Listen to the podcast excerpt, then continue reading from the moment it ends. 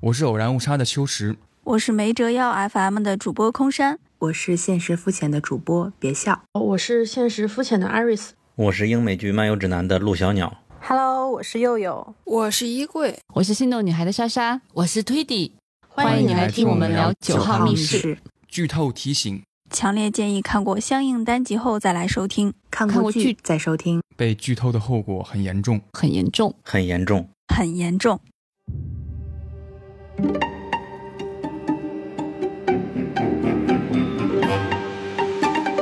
大家好，欢迎收听《偶然误差》。偶然误差是一档以名词解释为起点的播客。我会针对当下流行或者我感兴趣的词条进行一番解释。当然，解释的过程当中难免会出现一些有误差的理解。今天我们要聊的词条叫做叙述性轨迹。关于这个词条，我同样请到了一位老师。大家好，我是郑燕。我之前在午夜文库当编辑，大概四年多，快五年。然后现在也在给。午夜的书做一些翻译，这样的，嗯嗯，郑燕老师是安东尼·霍洛维茨写的一行杀人台词的译者。郑燕老师可以简单介绍一下，对我们粉丝来说，《霍桑探案》这个系列是在讲什么，以及他的安东尼·霍洛维茨这个人。他的著作有哪些啊？我觉得说到霍洛维茨，我们一般爱称他是霍大爷。然后他可能最有名的一本是那个《喜鹊谋杀案》，在国内去年改编了一个英剧啊，对对对，改编了一个电视剧。马上那个《猫头鹰谋杀案》，也就是《喜鹊》的那个续集续篇，也要拍电视剧了啊，对，明年，嗯。好像叫月光下的谋杀案，好像是这个。对，因为它的原原文是 Moonflower Murders，它这个 Moonflower 其实就是它的那个酒店的名字啊。但因为它的封面是一个猫头鹰，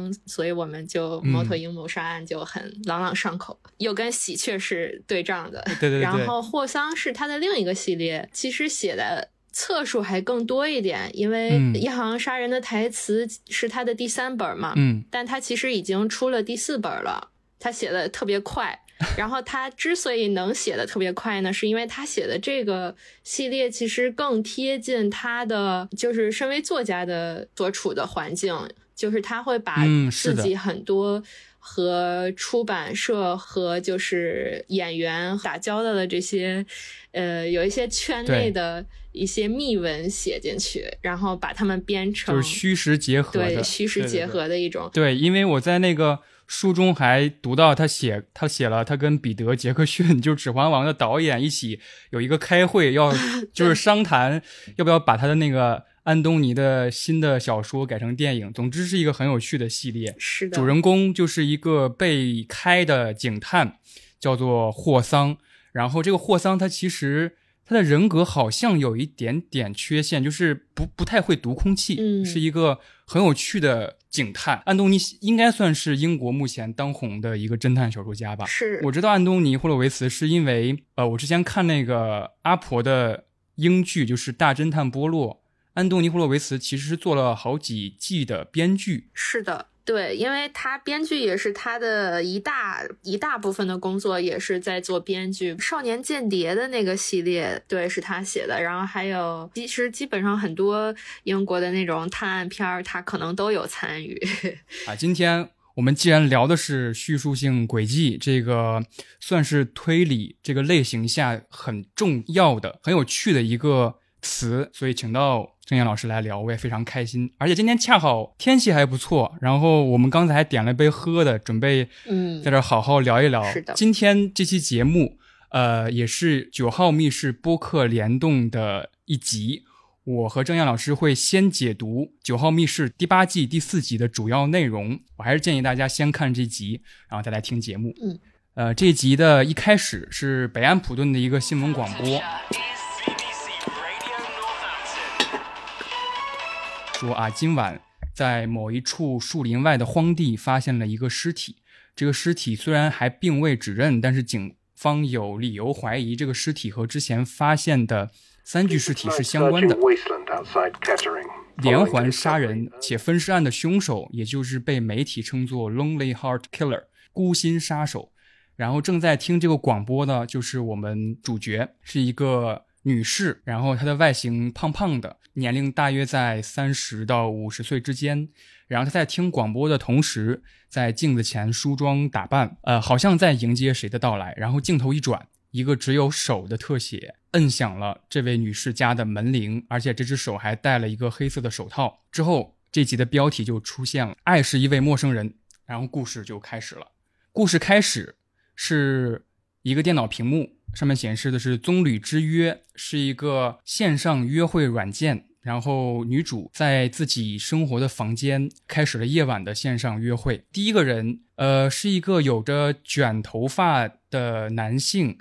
他自称是一个景观设计师，叫 Edgar 还是什么的。这个人首先问了一个稍微有点违背。就是这种双盲线上约会软件潜规则的一个问题，就是他问了对方的名字，然后这个女主说：“难道直接问名字不是一个稍微有点违反约命名约会软件规则的一个事儿吗？”然后在对方的又一次逼问下，然后这个女主只好被动的，甚至有点怯生生的说出了自己的名字，叫 Vicky。呃，然后他们两个就开始了彼此的对话。因为我们刚才听广播，我们其实熟知。有一个凶手现在逍遥法外，他是一个连环杀人案的始作俑者，所以我们一直怀着这个想法。艾格这个景观设计师，他也有一点可疑的举动。郑燕老师看第一位他的这个约会的对象的时候。你有没有什么感觉，或者是你有没有试图怀疑过他？其实我感觉他整体的那个镜头语言都是让人觉得很不安的，尤其是他的环境光很暗是一点，然后屏幕又是冷色的，然后屏幕里的人又是稍微就是低。低着头对着那个摄像头的方向，相当于是从下往上看的这个视角，就让人觉得他很对他有问题。其实第一个景观设计师，他说自己是景观设计师的同时，他也他也提到就是谋杀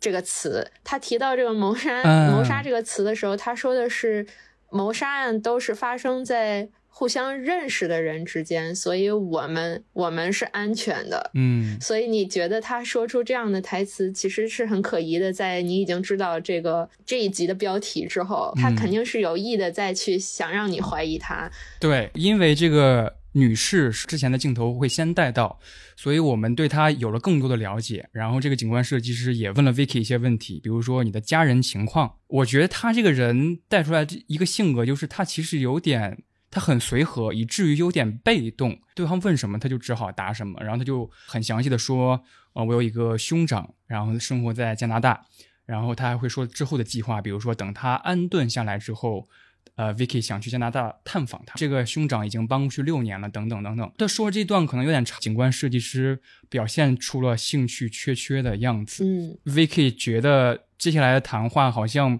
没法让对方。感受到聊天的热情，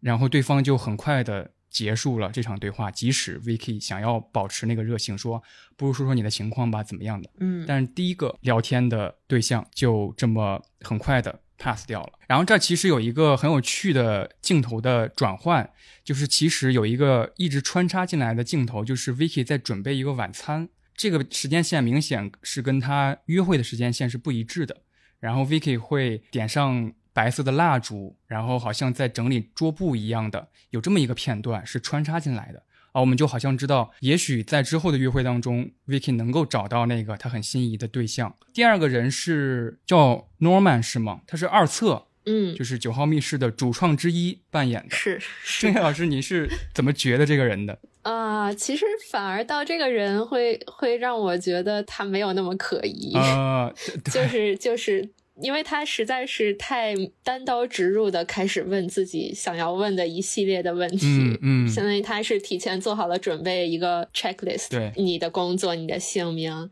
然后你住在哪里，就是像做户口调查一样，对，呃，非常例行公事的去问那个女主。其实她的这个做法，我不知道你还记不记得，就是在第一个人的时候，嗯。他们提到了一个 speed dating 是线下的那种，嗯。就是流水线一样，我在你面前做三分钟，然后走走下走到下一个人面前再做三分钟，嗯。然后再走到下一个人面前。哦。那个线下的 speed dating 是每个人都要预先填一个表格的，哦，这个表格填好了之后，坐到对方面前，马上就会交换你的这个表格，然后你们会一边看着对方的那个表格，然后一边聊天，就是问可能问你这个表格上填写的细节。哦所以这个第二个人他的一整个行为的逻辑，在我看来就是非常的符合，就是原来线下的那种。哦，像联谊一样的，对对对对对的那个程序，但是他可能啊会更就是不近人情一点，他的表现会更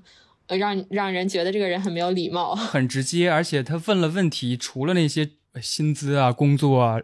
呃家庭什么的，他甚至还问了，比如说呃娱乐活动是什么，以及对性生活的期待有哪些，是这种比较私人的问题。嗯是，但其实他后面的这个问题和他自身的情况也是有关系的。嗯，呃，因为他做了手术，他没有办法满足对方。嗯对对对，他其实他的对话里面也出现了一个很有意思的点，就是他提到了嗯 Vicky 住的地方是不是离另一个地点很近？对那个树林他，提到的那个地点其实就是最开始就是广播里说的发现尸体的地点。嗯所以，如果你注意到这一点，也会觉得这个人他怎么会提到这个地儿呢？就是很可疑。而且他还提到另外一点，就是 Vicky 表示了你的问的问题怎么这么详尽和直接，然后 Norman 就说怎么了？我看起来难道还像一个什么杀人狂吗？嗯，嗯他其实也提到了，就是相当于一个背景故事一样，每个人都知道了发生这件事儿，然后他说了这么一句台词，第二个人就这么的结束了，也不愉快，因为那后来这个人说了他和妈妈的一些往事，然后让 Vicky 觉得拥有一些感情上的缺陷，所以他对于这段关系也没有抱很大的期待。嗯。就来到了第三个人，第三个人也是九号密室的主创之一扮演的叫 Manny 的一个很有意思的一个人，对我来说，嗯嗯。叙事到这儿产生了不一样的转向，因为 Manny 和 Vicky 是聊的目前为止最好的一对儿了。是的，前面两个人都很不愉快的结束了之后，到第三个的时候，突然气氛就缓和下来了。嗯，观众也会能歇一会儿。其实 Manny 刚出现的时候，他他其实看起来也没有那么面嗯善，大胡子，，对对。嗯，但是当他开口开始说话的时候，你觉得这个人他比较有幽默感。，对，其实我觉得第三个人这块最有意思的，不光是 Manny，还有那个 Vicky 从这块开始使用前面别人说过的内容作为自己的自我介绍了。Manny 问 Vicky 你你的工作是什么的时候，Vicky 开始说我是景观设计师了，就是这是第一个人的工作。从第三个人开始，他开始说说谎了，但是很快，因为他发现 Manny 是一个比较好的聊天对象，他就。澄清了自己说谎了这一点，然后相当于是驳回了一些观众对他的那种信任。Manny 在这一趴里边，其实这个人也有一点，呃，让我们值得怀疑的地方，就是他说了一个意味深长的话，对 Vicky 说：“你的眼睛特别漂亮。”镜头放缓，然后对彼此的表情都有一个特写。对于 Vicky 来说，他受到了赞扬，他的表情当然是稍微有一点愉悦和惊喜的。但对于 Manny 来说，他那个特写越来越近，越来越近。我们看到的那个脸，其实是有点越来越恐怖的感觉，好像我并不是出自于内心的夸你，我是把你当做一个物体的似的夸你。其实作为观众的我，我也是有一个怀疑的，就是 Manny 那么好的一些举动和他非常擅长聊天的幽默感，是不是某种隐藏自己连环杀人凶手的一个技巧呢？嗯，所以 Manny 到这儿还没有完全的摆脱嫌疑，但是到之后，然后我们会发现，呃，话外音出现了，Manny 在他的房间里边被一个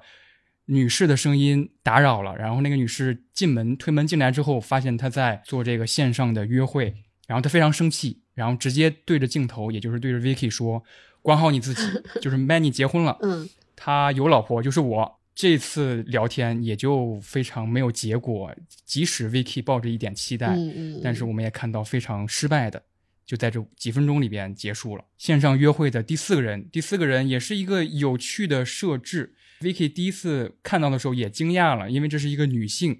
呃，毕竟 Vicky 自己在这个约会软件上设置的，她是异性恋交友，所以出现这个女性，她也很奇怪。我们也会发现，这个女士她很会聊天，很会接 Vicky 的梗，就是 Vicky 说什么，他也能接住。嗯，其实他刚开始的时候说，因为自己的名字是一个。就是难以分别出是男还是女，所以他就被随机配对给了不同的，就是女性的。就是你会觉得他其实还挺不在意这个事儿的。对对对，他可能也就是想聊聊天儿。然后你看他和 Vicky 他们两个就互相吐槽嘛，之前呃遇到的那些男的，然后可能。他们各自都有一些问题，男的是怎么说出让人觉得很有槽点的话，包括比如说，觉得自己很像某某某明星啊之类的。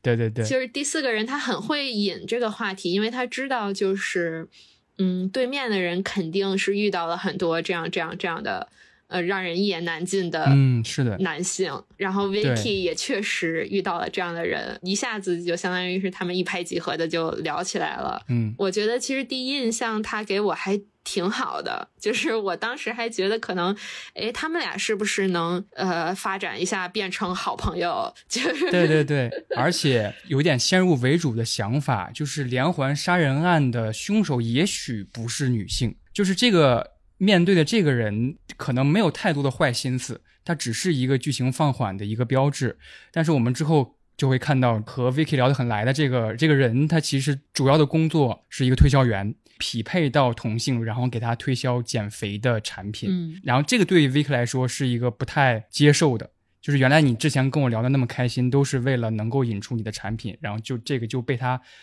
骂了脏字儿，很迅速的关掉了。嗯，所以到此。剧情到这儿也过了四分之三，出现了一个很特别的一个约会对象。这个约会对象一开镜头，他是一个用了老鼠 emoji 滤镜的人，也就是说我们看不到他的脸，声音很有磁性的男性。这是一个很值得怀疑的对象。不断聊天的过程当中，Vicky 戳穿了这个人个人信息的错误。嗯，他会说。啊，我有我有孩子，我已经把他哄上床了。他们现在在看什么什么动画片，但是 Vicky 后来就是很直言的戳穿了，说这个动画片已经对我来说十年前已经停播了。你没有孩子对吧？嗯，在他们后来有一个相互决定干杯的瞬间，就是他们其实聊的也开心。然后我们有一瞬间，我们和 Vicky 都看到了这个滤镜是掉了，这个人的面部看到了真实的情况，呃，应该是右脸吧，大面积像是烧伤或者说胎记或者说疤痕，嗯，覆盖了整张整半张脸。形象出现之后，他们反而进行了一个还挺彼此坦白的聊天的。用滤镜的原因，就是因为我害怕我的第一印象给别人造成不好的感觉。所以我用了这个滤镜，并不是想刻意骗你。他们在最后甚至交呃，就是这个男的给他了自己的联系方式，是整个约会的过程就结束了，镜头就来到了第二条叙事线。Vicky 邀请的正是这个有半张脸皮肤缺陷的这个人，是的。他来到这儿的时候，对我来说还是有点。因为他戴了一个黑色的帽子，穿了一身全黑的衣服，还戴着手套。对，还戴着手套。我觉得是这样，就是他刚进门的时候，就是给了一个，就是他拿了一瓶酒的那个画面，然后他的那个酒瓶是打开了的，而且那个酒已经喝了一些了。啊，当时 Vicky 就觉得。呃，有点不对，就是他他他有点尴尬的，觉得哎，你你怎么带了一个已经开了还喝了的酒过来？然后他就开了个玩笑，说可能喝酒壮个胆儿之类的。作为观众就会觉得这个人他为什么和网上那个有点可怜人，然后有点挺有礼貌的，然后也挺友善的那么一个形象，他他突然就不一样了那个感觉。对对对，就是他个子又很高大，就是和 Vicky 站在一起比比起来，你会觉得这个人好像。他在这个地方出现在这个地方，他有点不合时宜，就是他错位的一个感觉。因为呃，在之后这个男的有进一步侵略的动作，他就想要强吻 Vicky，在某个非常不合时宜的当下，在那一刻我就觉得这个男的对自己的行为很不受控的，嗯，就是他可能下一步就要做出什么动作了。自己有一个自己的解释，他说啊，我其实是上了一个呃约会的课程，然后那个约会的课程教给了我几个手法或者步骤，有点牵强的个人解释。嗯，然后到此刻，这也是这一集最主要的且最后的一个翻转出现了。镜头 此刻已经看到了那位男士在随意的浏览他厨房的场景的时候，看到了几个盛着人体部位手指的玻璃罐。嗯，然后等这个男人回头的时候，Vicky 已经拿着一个锤子。他接下来的这句话就是：“啊、我的母亲告诉我，如果你不喜欢对方，你就左滑。”说到左滑的时候，他抡起锤子，就给了这个男的左勾拳一样的甩击。对，呃，左滑其实也是一个双关嘛，因为在约会软件上，不喜欢就左滑。对，然后嗯此刻、这一集就结束了。原来 Vicky 就是我们一直想找连环杀人的案的凶手。嗯，看完这集，我就跟郑岩老师聊，我觉得如果我们聊这集，我们一定绕不开一个词、一个概念，就是叙述性轨迹。刚才没有对叙述性轨迹做解释，呃，叙述性轨迹一词是转译自日文叙述，然后后面那个日文我不太会读，想请教一下你，轨迹用日语应该怎么念呢？trick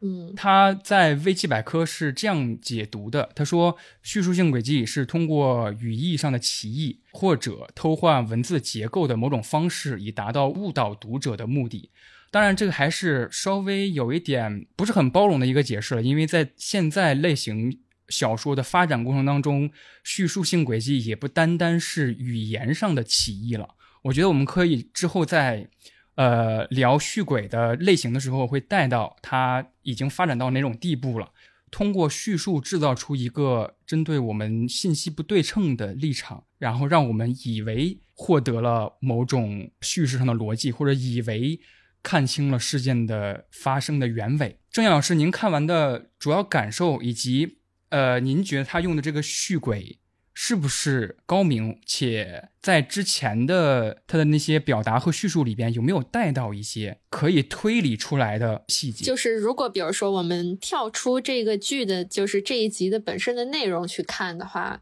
就是我们回到就是九号密室这一个标题下面的一系列短嗯篇嗯剧集去看的话，其实你会带一个预设，就是它不会按照你。最理所当然的那个想法去拍，比如说我们刚才都在说我们怀疑谁，怀疑谁，怀疑谁，但其实嗯跳到这个框架外面的时候，你你预先就会有一个怀疑，是我怀疑的人应该不是那个人。他给出的这些镜头其实就很有意思了，就是很典型的是跟随女主的镜头去嗯叙述这个整个故事的脉络，其实就会让你觉得这个 Vicky 是主人公，然后主人公一般不是凶手。就是最典型的一种主人公就是凶手的叙述性轨迹。镜头和第一人称的小说也是不一样的，因为第一人称的小说主人公我可以隐瞒很多自己遇到的事情，包括他写日记，嗯或者是在叙述的时候跟读者说谎或者隐瞒信息。但是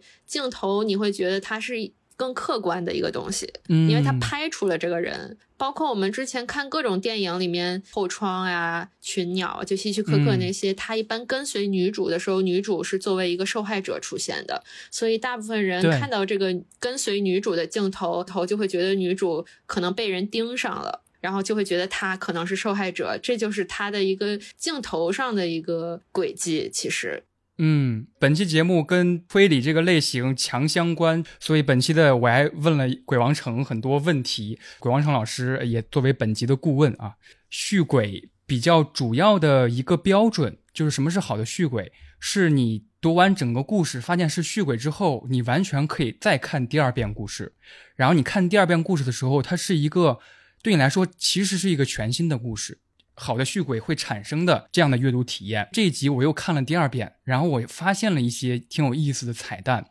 第一个，他约会的那个景观设计师在台词之中就有一点挺有意思的设计的。景观设计师说自己是呃这个职业的时候，呃，Vicky 也说啊，我也很喜欢园艺。然后景观设计师有一台词是说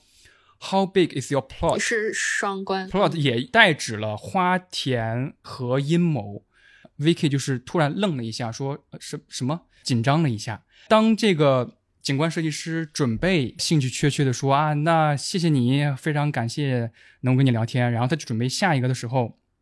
然后 Vicky 说你着什么急呢？I may be the one，我也许就是那个你的那个意中人呢。对我来说，这句话又有了另外一个歧义。这个台词也是说，也许我就是那个凶手。嗯导演和编剧有意的再让 Vicky 说出这句话，嗯我看到了是不一样的发展和台词了，包括在第四个推销员的，就是那个同性的，呃，他说我的名字总会被人误以为是男性，巴拉巴拉巴拉。然后他说了一句话说，这年头谁知道某个人是男或者是女呢？嗯，哇，这是不是又是在隐喻说，也许我们在找的那个男性的凶手是一个我们的惯性思维呢？呃，其实也很有意思的一点是，五个对话里面，Vicky 扮演的角色，总体来讲、嗯 v i c k y 给人一种就是他真诚态度的感觉，就是啊，就，其实是没有必要的。就是你在一个线上的约会软件里面，呃，你说一些不利于自己的内容，比如说他会直白的说我现在已经没有工作了，或者是呃、啊我哥哥搬到加拿大六年了，但我想等他安顿下来之后去探访。其实他肯定早就安顿下来了，就他为什么要提六年这个？嗯这么长的时间段，他完全可以说刚过去一个星期，对方就不会觉得他就这么好像傻傻兮兮的把这个事情就说出来了。其实我觉得他在这样说的，就当我们知道真相之后，去想他为什么要这样说，其实是很有意思的一个点，就是是他他的动机到底是什么样的。最后我们知道他是说不要再再出现像更多像他妈妈这样的受害者，就是被坏男人骗嘛。嗯嗯嗯，但其实就是看他的这些反应，他他找到的那些人，他是在找坏男人来杀吗？就是他是他是为了去找一个人去杀害吗？可能也不完全是这样的。看起来他也似乎是想要找到一个可以理解自己的人，去真诚的对话的。但是他的这个努力总是在失败。所以呃，我看有一些解读，就是 Vicky 他作为一个凶手本身，他在他在用这个约会软件来找猎物，很同意你这样说，就是他其实他的目的也确实是找一个伴侣，只不过比如说他最后杀死的这个呃面部有一点残缺的这个人，他不符合他心中的理想，或者说原本符合，但是他做出了一些动作，让 Vicky 进行了另一个模式的嗯嗯嗯嗯互动。嗯，这个这集的剧情大致解读就是这样。然后接下来最主要的我们要探讨的环节，好好聊一聊叙述性轨迹是什么。在此，我想做一个呃节目上的小揭秘。我我也不知道我跟郑燕老师之前做的这个设计有没有骗到大家哈。就是我之前说了一句，我说我跟郑燕老师今天天气还不错，我们点了一杯喝的，准备好好聊一聊。呃，九号密室和续鬼，嗯我们想刻意营造的是一个我们面对面交流，我们共处一室，且我还点了杯喝的，我们两个一起喝点什么，聊点什么的一个情节。但其实我跟郑燕老师是呃远程聊天，郑燕老师现在是在日本对吗？对，在在在东京，嗯 这其实也是一个续轨的一个其中一个类型，是空间续轨。作者的叙述当中，让你产生了一种想法，就是主角他和配角在同一空间内，他们也许隔了很远很远，只不过他们的房屋内部的装潢和设计是相似的，嗯让你误以为了他们是处在同一空间下。嗯然后叙述性轨迹大致分为两种，一个是文字续轨，一个是结构续轨。今天的节目的聊天的顺序，我们会先说，因为续轨和设定和翻转这些手法，其实有时候区别起来还比较模糊。我们想先从什么不算续轨开始聊起，会再聊到勉强算续轨的一些手法，嗯然后最后才再聊到具体的比较正统的续轨的类型是什么。嗯我想先问郑燕老师，或者你可以给我举几个例子，哪些设定是有反转的意味在的，但是它其实不是续轨。这种其实还挺多的嘛，就是因为大部分推理小说都是以反转为卖点的嘛。但我觉得其实有一个问题，就是当我们说一个作品是续轨的时候。就往往就已经把它剧透了，就我们只要泄底了，只要把它的名字说出来。对，所以我刚才忘漏了说了，呃，为了防止剧透，我们谈到具体的续轨类型的时候，我们只会谈非常非常主流的作品运用了这个手法。主流的作品也许不是推理作品，也许它只是一个什么电影用了相似的手法。如果实在绕不开要说到具体的作品的时候。我们不会提书名，也不会在 show notes 里边写这个是什么作品，也不会在评论区告诉大家这个是什么。我们只会把它用作一个模糊的例子来做一些阐释。嗯，那我觉得，就比如说，就是踩在一个。比较微妙的线上呢，可能就是双胞胎啊，双胞胎有的时候你可以说它只是一种设定，嗯，它到底用了多少叙述性技巧来描写这个事情，其实很难去判断。就是，嗯，可能好的双胞胎轨迹也可以写成续轨，就是啊，对。但是当你知道他这个是有一个双胞胎之后，其实你就你就已经。大概知道它是怎么回事了。对，读了一本很有意思的小说之后，可能也会提到叫做推理竞技场啊。是的，推理竞技场就相当于一个续轨的工具书了。虽然它虽然也是个小说，它里边有一个吐槽，其实也类似吐槽双胞胎轨迹的手法，就是本格推理当中不可以出现多重人格轨迹。呃，詹老师提到那个双胞胎轨迹，我突然想到了一个梗，就是郭德纲说过一个梗，他就指着于谦嘛，说你母亲怀的是双胞胎，然后出生的时候死了一个，死的是你，你是你弟弟。如果这个梗发展出来。也许是一个比较好的续轨，嗯，然后我可以提一个不算续轨的反转设定，然后这个反转设定甚至也被很多人唾弃，就是梦结局。故事发展到某种设定、某种情节之后，他之前再离奇的杀人案、再有剑与魔法的设计，其实都不是真的。然后主人公在一个四叠半的房间醒来，他是一个孤独的宅男，等等等等。比如说，我之前玩了一个游戏，我就不提它具体的名字了。这个游戏相当于是一个 roguelike 游戏，就是一个男的，呃，作为主角，他去一个城市出差，出差，然后住在了一个酒店大楼的顶楼的 VIP 房间。然后很不幸的是，他遭遇了这个城市发生的生化危机。呃，整个城市都变成了丧尸的乐园，可以说是，啊，包括他住的这这栋旅馆也遭到了这个病毒的侵袭，他要一层一层往下下逃离出这栋楼，但是在逃离的过程当中，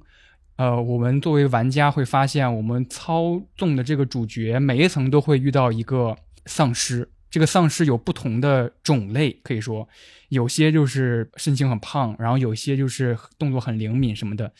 等这个游戏被我们一步步打通关之后，最后一个剧情就是他走到了一楼，然后逃出去了。有一个过场的动画，就其实告诉你这个主角他是有精神错乱的疾病的。嗯，他其实住在的是精神病院的顶楼，然后每一层的丧尸都是安保人员和精神病院的护士。因为续鬼的其中一个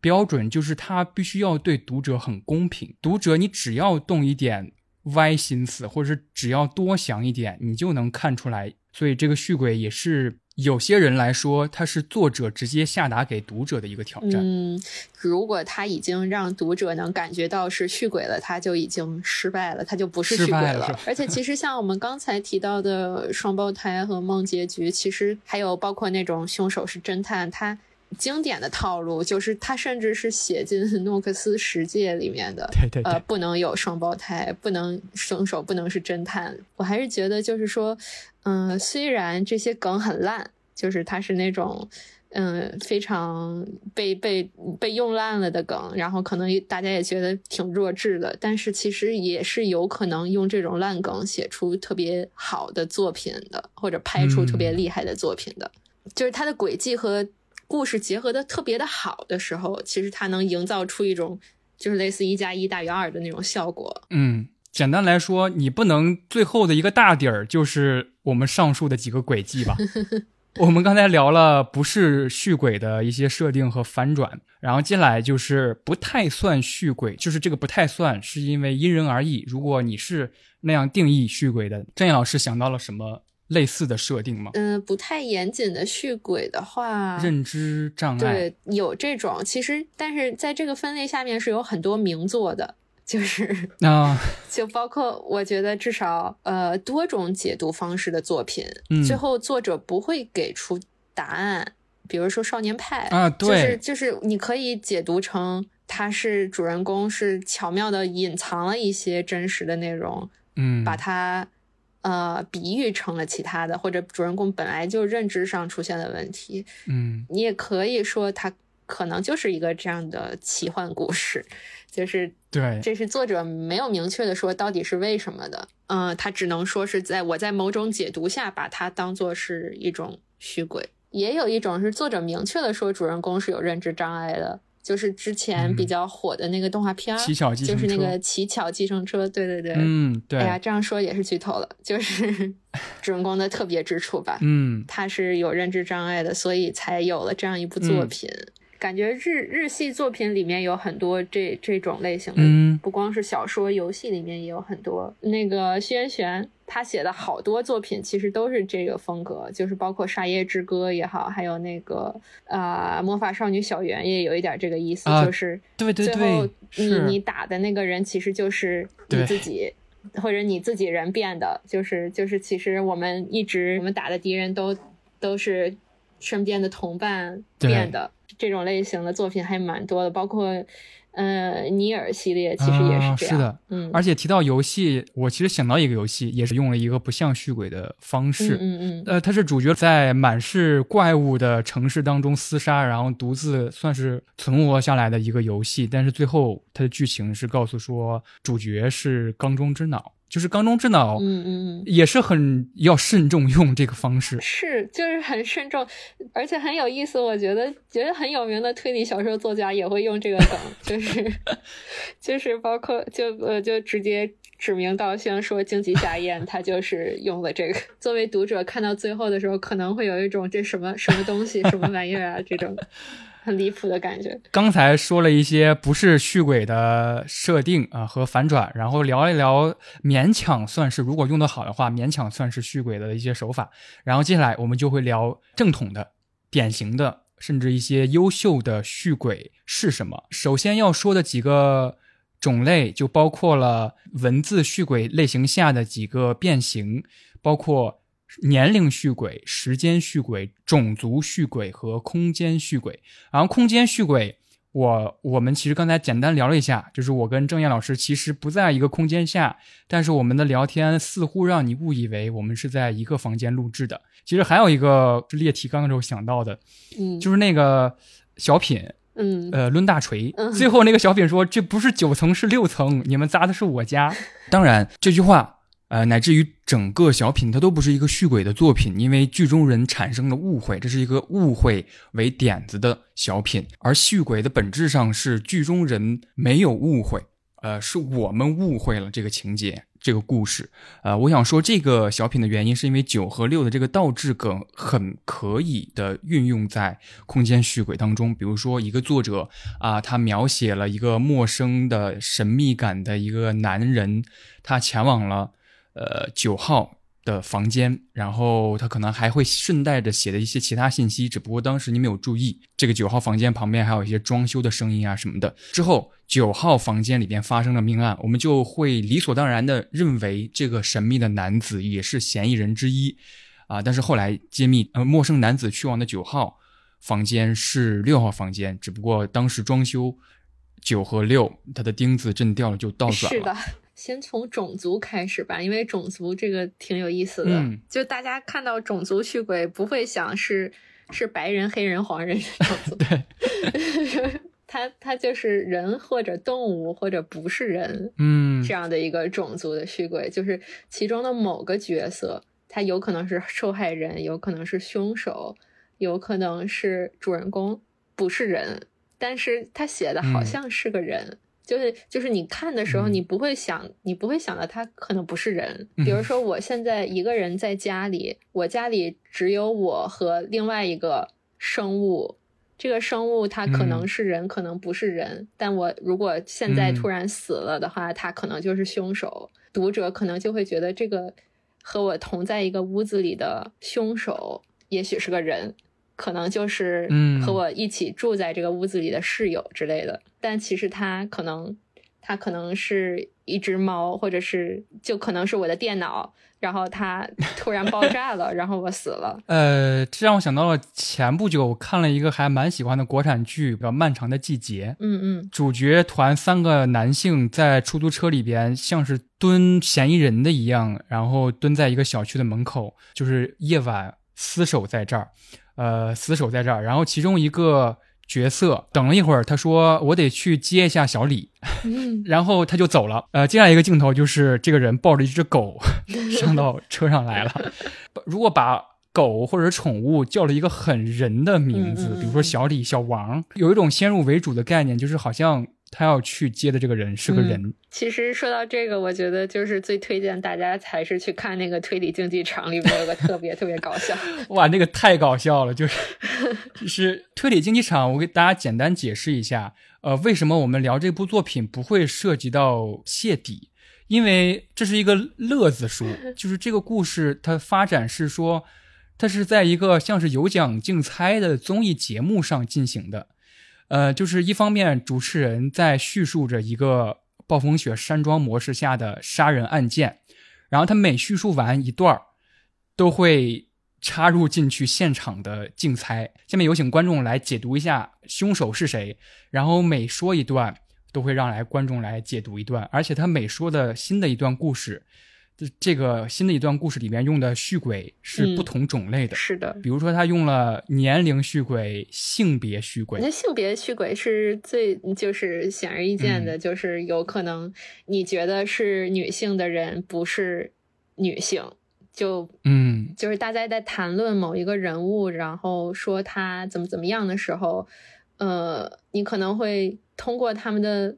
谈论的内容，就会感觉他可能是某一性别的人，但他其实并不是之类的。这种这种其实情节还挺常见的，我觉得。我想到了一个一个情节，就是《电锯人》那个漫画里边，嗯嗯，帕瓦他的口头禅是本大爷，嗯嗯帕瓦是一个女孩子嘛，然后本大爷其实也可以说是男女都通用的一个口头禅。嗯如果这个人很豪迈，然后他总是说形容自己是本大爷或者是老子什么什么的，我们会误以为哦，这是不是一个男的在说话？嗯类似有一个变形，我自己认为是工种续轨吧。嗯嗯呃，比如说日语当中的律师、老师和医生是一个词。是。其实我觉得我们我们喊老师的时候也会有这种问题啊，就是很多人就我觉得现在、现在国内大家都喊、都喊什么什么老师什么什么老师，就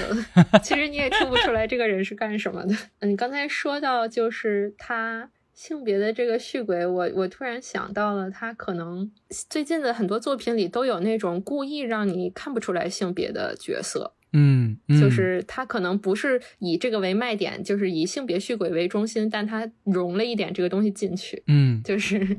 有很多这样的角色出现，然后你作为一个观众或者作为一个读者，你根本不知道他是什么性别，但无所谓，它不影响剧情。是的，呃，这这可以说一个大家都知道的一个梗吧，就是一个游戏叫做《密特罗德》。嗯它其实那个主角是戴着头盔的一个外星战士的一形象嘛。第一次这个游戏出现的时候，大家都操纵着这个人物，然后在银河城里边闯荡。然后最后一幕是他去下头盔，然后他的金发飘起来，然后才知道原来这个游戏的主角是一个女性。当时好像就是因为这个设计获得了。很多粉丝的喜爱和追随，然后密特罗德是一个非常知名的嗯嗯游戏系列，好像明年还会出新作。嗯，嗯等于说他也用了一个有点像是性别虚伪的一个方式。那是呃，最近有一些就是少女漫画吧，她她会画一些 就是少女漫画的女主人公，嗯她刚出场的时候是一个勇者的形象，就是那种啊这非常嗯经典的那个 RPG 里面那种拿着剑的勇者的形象。嗯然后男主就是一个普通的那种普通的男性角色，嗯但是中间你会觉得，哎，这是不是一本耽美漫画？然后你觉得他是一哦个男主和另一个男主，但其实那个勇者是一个女主，所以它是一本就是女性向的那个恋爱，对乙女向的，原来，哦、所以所以它也算是一种性别续轨吧。这个挺有意思的。嗯其实性别续轨它有很多种类，还有很多变形，我们刚才都谈到了。呃，最简单的其实就是姓名了，比如说这个这个人叫小帅，但是他可能是个女的，这就是大致性别续轨这个类型。然后我们刚才聊了种族续轨，然后空间续轨，其实有一个续轨还挺有意思的，是姓名续轨。嗯就是在某个小说当中，作者描述了呃一个侦探对三名不同姓名女士的追捕，嗯。然后到最后发现这三三名不同姓名的女士其实是一位女士改嫁了三次，嗯，然后改了不同的复姓，嗯，所以让我们误以为是三个女人，这就是一个姓名续轨。嗯然后我就不提这个小说是什么了。嗯嗯。我们还可以聊一聊呃时间续轨，就是用法五花八门的一个方式。我觉得挺常见的一个就是把发生在过去和发生在现在或者发生在未来的事情混着写。这个时候你会觉得可能这些事件都是发生在同一个时间段的，嗯但是其实他们之间可能差了三十年或者十年这样不同的时间跨度。嗯，比较有名的是《西部世界》，嗯那个第一部里面的 William，就是他刚出现是一个非常残忍的老玩家、残酷老头的那个形象，嗯嗯嗯，然后去虐待那个西部世界那个园区里面的人工智能，嗯然后的同时，这个时候我们不知道这个人叫 William，我们知道叫 William 的是另外一个看起来很善良的年轻人，仿佛跟他是两个线，他们两个是一个对立的线。但其实后来你会发现，这两个是同一个人的不同时间线。嗯，就是你在最后的时候会发现，他是一个这样的，嗯，算是一个时间上的续轨。这就可以就不太忌讳的谈一部具体的作品了，因为我觉得这个受众面应该是非常非常大的，就是《电锯惊魂》的第二部吧，嗯如嗯果我没记错的话，它是两条线并行的叙述手法。呃，看过第一部的就知道有一个反派叫做数据嘛，嗯一条线是说被数据关起来的一些人，这些人要 play a game，他要做游戏，然后要逃出这个封闭的空间，然后是这条线。然后另一条线就是警方那条线，就是要救这些被困人的这个警察线，相当于。然后这两条线是在那个这个电影当中是并行的。我们一方面看那个那些游戏是很刺激的，就是很紧张，然后另一方面我们一直在呃也是很紧张了，就是觉得警察到底能不能在人不死完的情况下救出嗯还存活的那些人。然后到最后，呃，我们看到警察找到了囚禁玩家的地方，但是结局是他们到的时候才发现，这已经是很久很久之后了，这些人已经死了很久很久了。这是两条线并行，让你误以为这是一起的故事，局还是蛮惨的一个结局的。嗯嗯嗯而且刚才你谈到那个美剧里的时间续轨，其实有一个作品，它不是一个推理作品，它是叫做《我们这一天》，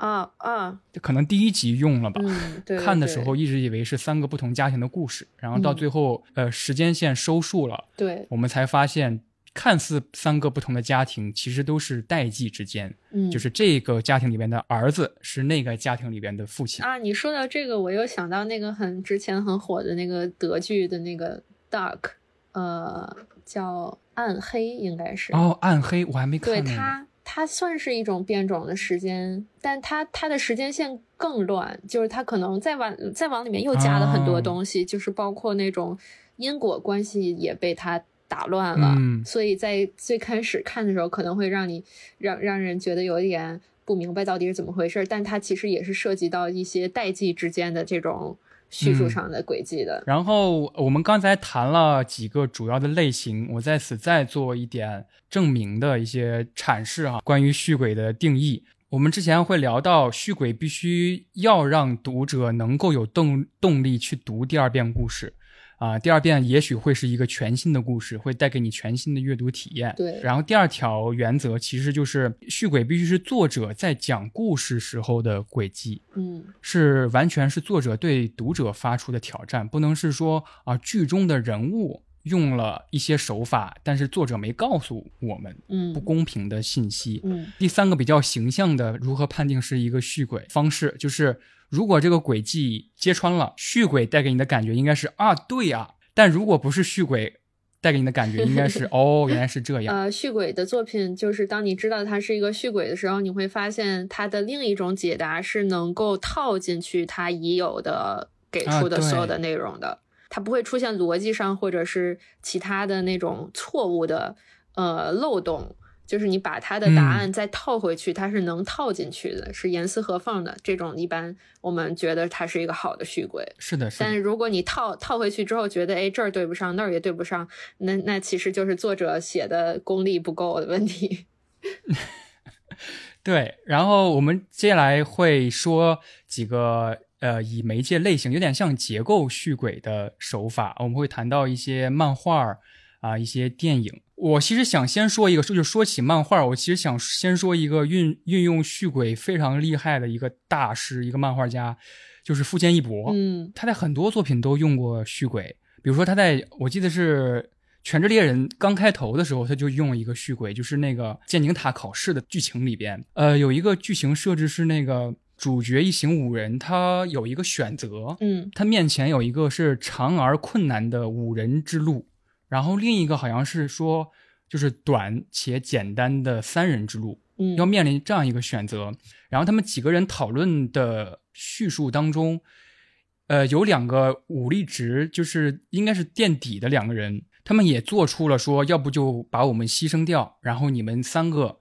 去短且简单的三人之路。这个讨论到此为止。然后接下来的 那个漫画就是三个人，西雅，然后库拉皮卡就从那个那个洞里边出来了，就只有他们三个人。然后旁边西索还说了一句说：“哦，原来是三个人嘛。”我当时看的时候，我就以为他们选择了淘汰武力值最低的两个人，但是后来另外两个人又从那个洞里出来了，然后最后揭秘是小刚把那个 等于说撕碎了题目，就是把五人之路和三人之路中间那道墙给打碎了。是，的，那块儿是的这。这就很就是也合理也 OK，就是对，其实这个是富坚富坚特别喜欢干的一个事情，就是先说结论，啊对，前面给你一个难题，就是难题给你选择 A、B、C、D，、嗯。看起来好像只能选 A 或者 C 或者 D，然后然后最后再告诉你一个结果，最后再反过来告诉你他们是怎么选的，就是他们可能直接就不选了，对直接或者选全都选了，这是他非常非常喜欢用的一个手法，就是他管这个叫搭积木。一定是先抛出来一个难题，比如说《天空竞技塔》那一篇也是有一个难题吧，嗯就是小杰要怎么去和会念能力的人战斗这一点，就是他给了一些难题，然后然后让观众觉得这个难题是没有办法解决的，或者用普通的办法是很难解决的，但是最后又给你一个就是结果，就是这个角色把这个积木给拆掉了。嗯。就是他完全没有按照就是之前给出来的那些可能的方案去执行，利用了一个插叙的手法，让你感觉好像是对不一样的结局。对，就是被骗也很开心了。就是我很喜欢，呃，富坚义博的另一部作品，然后最近也出了简体中文版，我又看了一遍，是 Level E。嗯嗯 Level E 里边也有一个小故事，呃，就是讲吃人的那个故事。然后等于说是他发现了一个吃人的这个惨案，然后四人当中的有一个人就对吃人的那个凶手。他的那个身份非常好奇和上心，同伴看到他那么上心，就说你别惹祸上身，就是你对这个案件别太好奇了。然后第二天就失踪了，他的朋友就觉得哇，他是不是就是因为一个人偷偷去调查，所以遇害了？然后剩下这三个人，他去见了一个一个侦探，类似于侦探这个角色。呃，那个侦探说啊、我知道这种事儿，我的助手也因为类似的事儿被害了，给他们提供了一个方案，就是一个很昂贵的调查费，说你只要付钱，我就能帮你去调查一下你们这个朋友失踪的情况。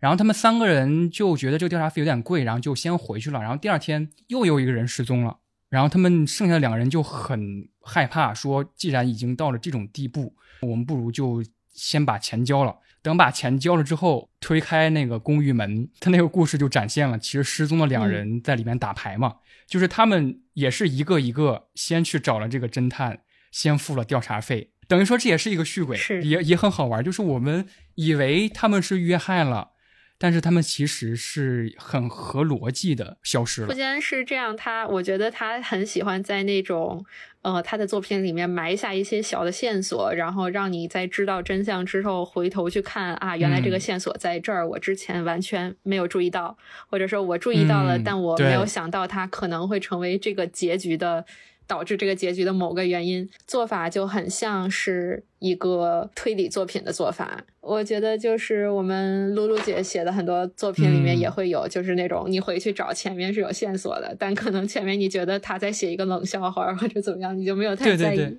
然后，但是你回去看啊，这是一个线索，对，是这样，是有这样的情况的。而且说起呃漫画，就是媒介类型上的续轨，我不得不提一个我很喜欢的一个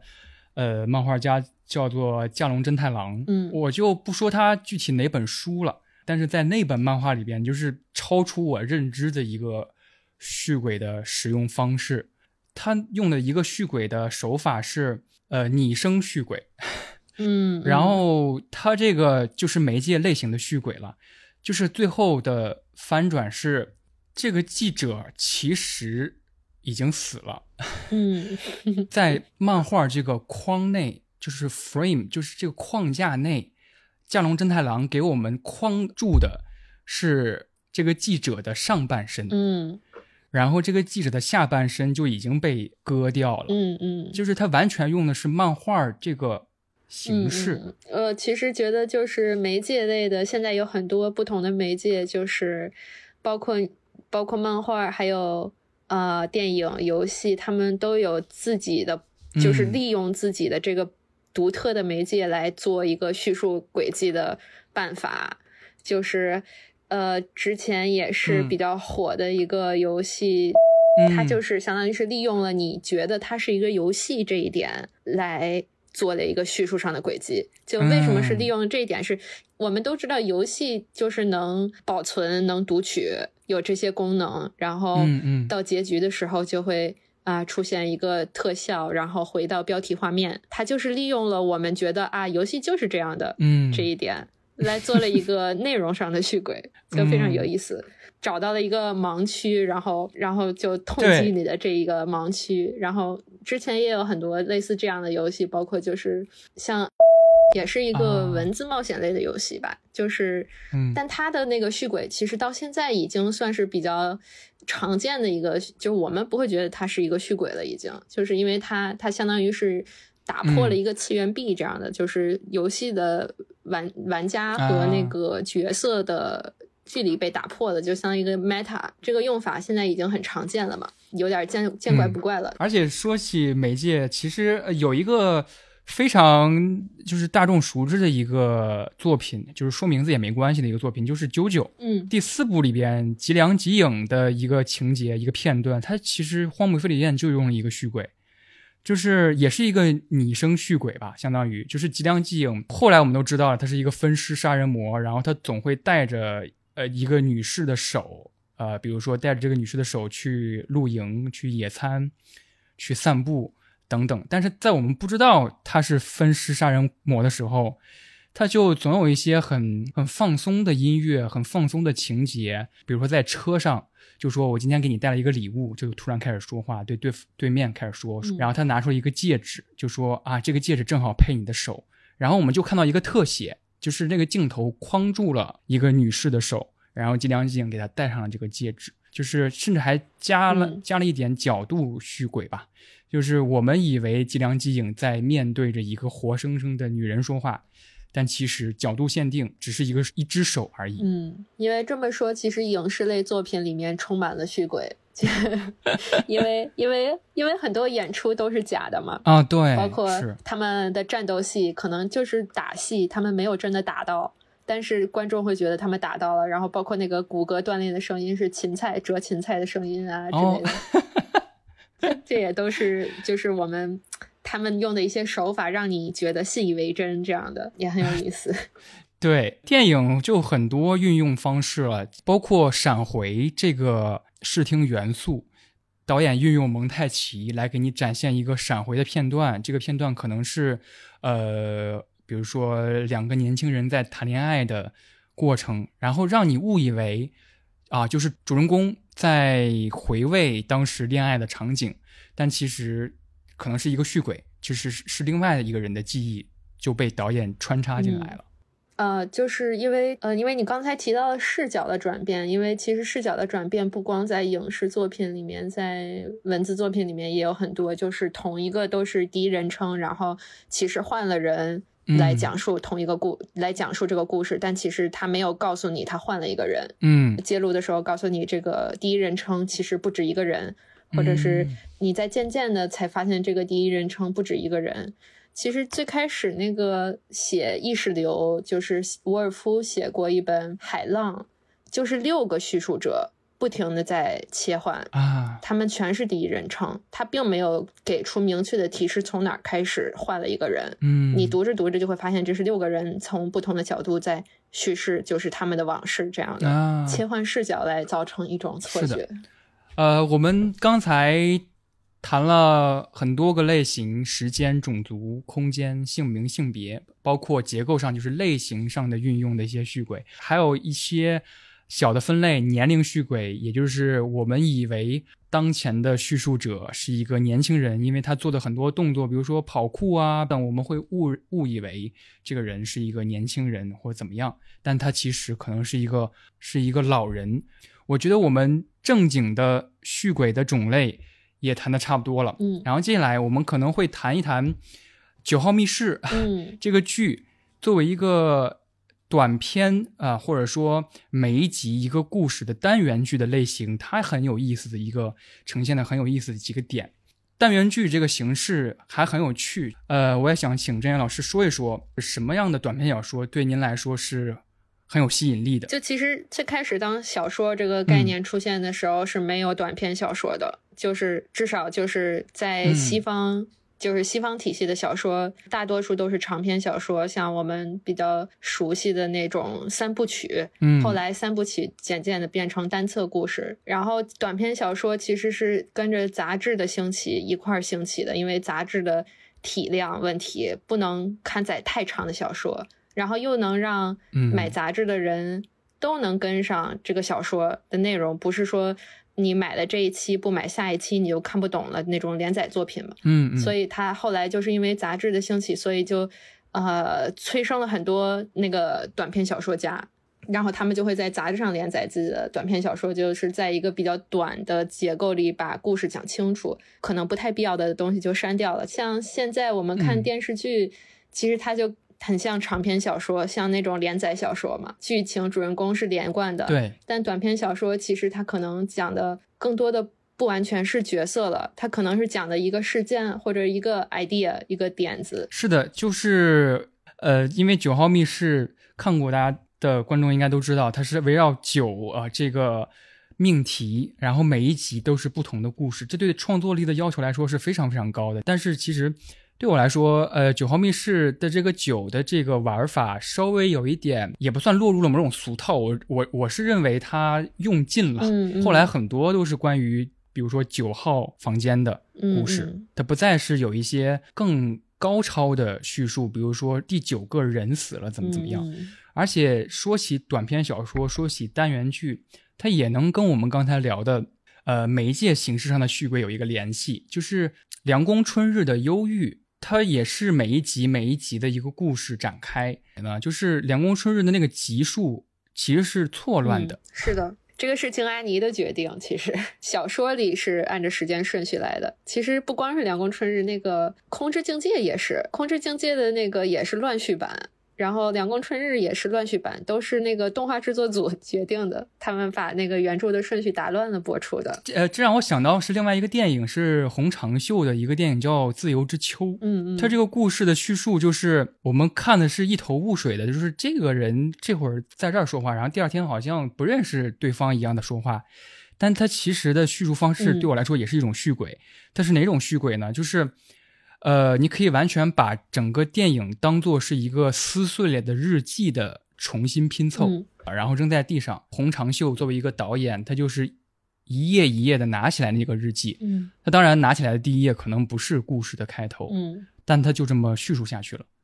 然后你可能最后发现嗯故事与故事之间有某种奇妙的联系，但是它不是按时间顺序来聊的。嗯嗯。我觉得像这种独立的短篇故事，可能也不是独立的短篇故事，嗯。就是你看的时候可能觉得它是独立的短篇故事，但最后你发现他们有一个共同的主题，或者是连在一起有一个更大的故事。比如说小林泰三的那个看海的人啊或者是那个袁成塔的那个自制引擎，嗯其实都是这个类型的。我觉得他们和单元类型的电视剧还有确实有那么一点像，因为嗯但单元单元的电视剧它的兴起，其实好像是因为。呃，它的播出时间是固定的，然后它的嗯它要做到一个事情，就是让观众，无论是什么样的观众，没看没看过都能看这个剧，并且能理解里面说的内容，所以要在一集里面把一个故事讲清楚。嗯这样你如果看了一集觉得有意思，你可能就会成为他的新观众。但是最近因为流媒体嘛，单元剧反而变少了，是因为大家不会再守在电视机旁去看你的这个节目了。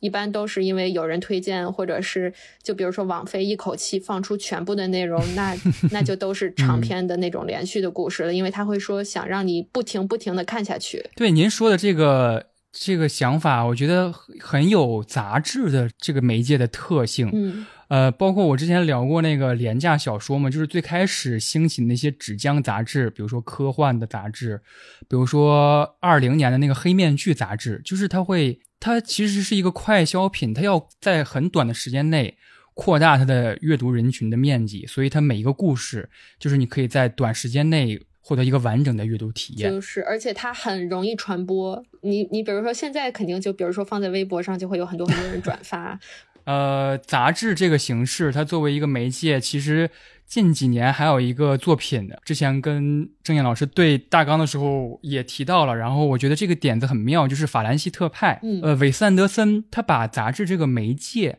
直接变换成了一个电影的表现手法，就是法兰西特派，它就是一个杂志的名称，对，然后这个电影其实相当于是一个杂志它的。结构就是一本杂志的结构是一样。某种程度上算是一种呃叙事方式，不能算是轨迹了。它并没有一个 trick，它只是一个叙事方式。嗯呈现的过程当中，告诉你接下来这个电影的故事是这个杂志的第几个主题板块儿，而且这个故事也会有独特的风格和表现方式。其实就很像我们现在看的这些像《九号密室》之类的单元剧的那种组成方式。嗯，是在这种单元剧里边啊，它其实还有一些叙述上有意思的小手法，比如说我之前看了一个很短很短的一个动画，叫做《暗之居》。嗯嗯嗯，它那个动画的呈现方式是一个有点奇怪的街头的说书人，是吧？嗯然后他会说：“快来，快来，小朋友们，暗之居开始了。寄ってらっしゃい見てらっしゃい闇芝居の時間だよ”呃，这个故事结束之后，等于说这个说书人也走了， 相当于有一个主持人告诉你我要说一个故事。嗯，是的。最近的话，有一个嗯恐怖游戏叫《本所七大不可思议》，里面的那个主持人啊担任这个故事主持人的角色，他其实也是这个游戏内容的角色之一，哦，就把这个整体的结构都融在一起了嘛，嗯，就也挺有意思的。就是旁白也可以加入到故事的演绎里面去了。好，我觉得今天聊得很开心，从《九号密室》的第四集主要剧情开始聊，然后聊到这一集主要运用的一个手法就是叙述性轨迹。续轨作为一个非常有意思的一个方式，它不仅仅在推理小说作品当中呈现，也在很多很多我们刚才谈的游戏或者是不是推理的剧情片当中运用。然后之后我们聊一聊我们对短篇小说以及杂志的感情。我我其实是一个非常喜欢看杂志的一个人。嗯我也很喜欢杂志。呃，今天的节目就是这样。好，我们下次再见，拜拜。拜拜。